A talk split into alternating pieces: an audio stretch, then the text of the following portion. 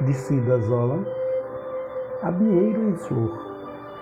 O abieiro do quintal da minha casa apresentava-se imponente e frondoso, acolhendo ao seu redor narrativas de família, planejamentos, sonhos, paixões. Segundo alguns moradores da cidade, existia ali há quase 80 anos.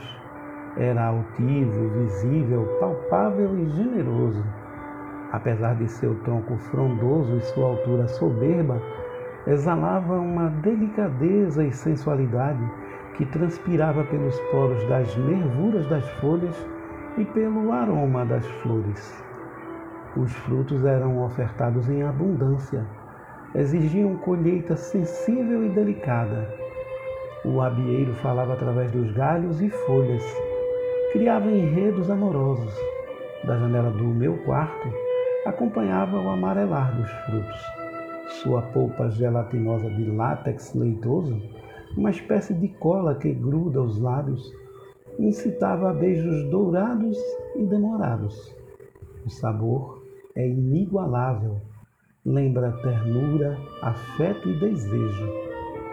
Foi a sombra de sua copa o beijo enternecido de paixão os frutos de abieiros salientes bicos de seios, oferecendo-se à tua boca ávida. A vida fica assim com as mais doces provas do fruto, entreaberto com os meus seios no céu da tua boca.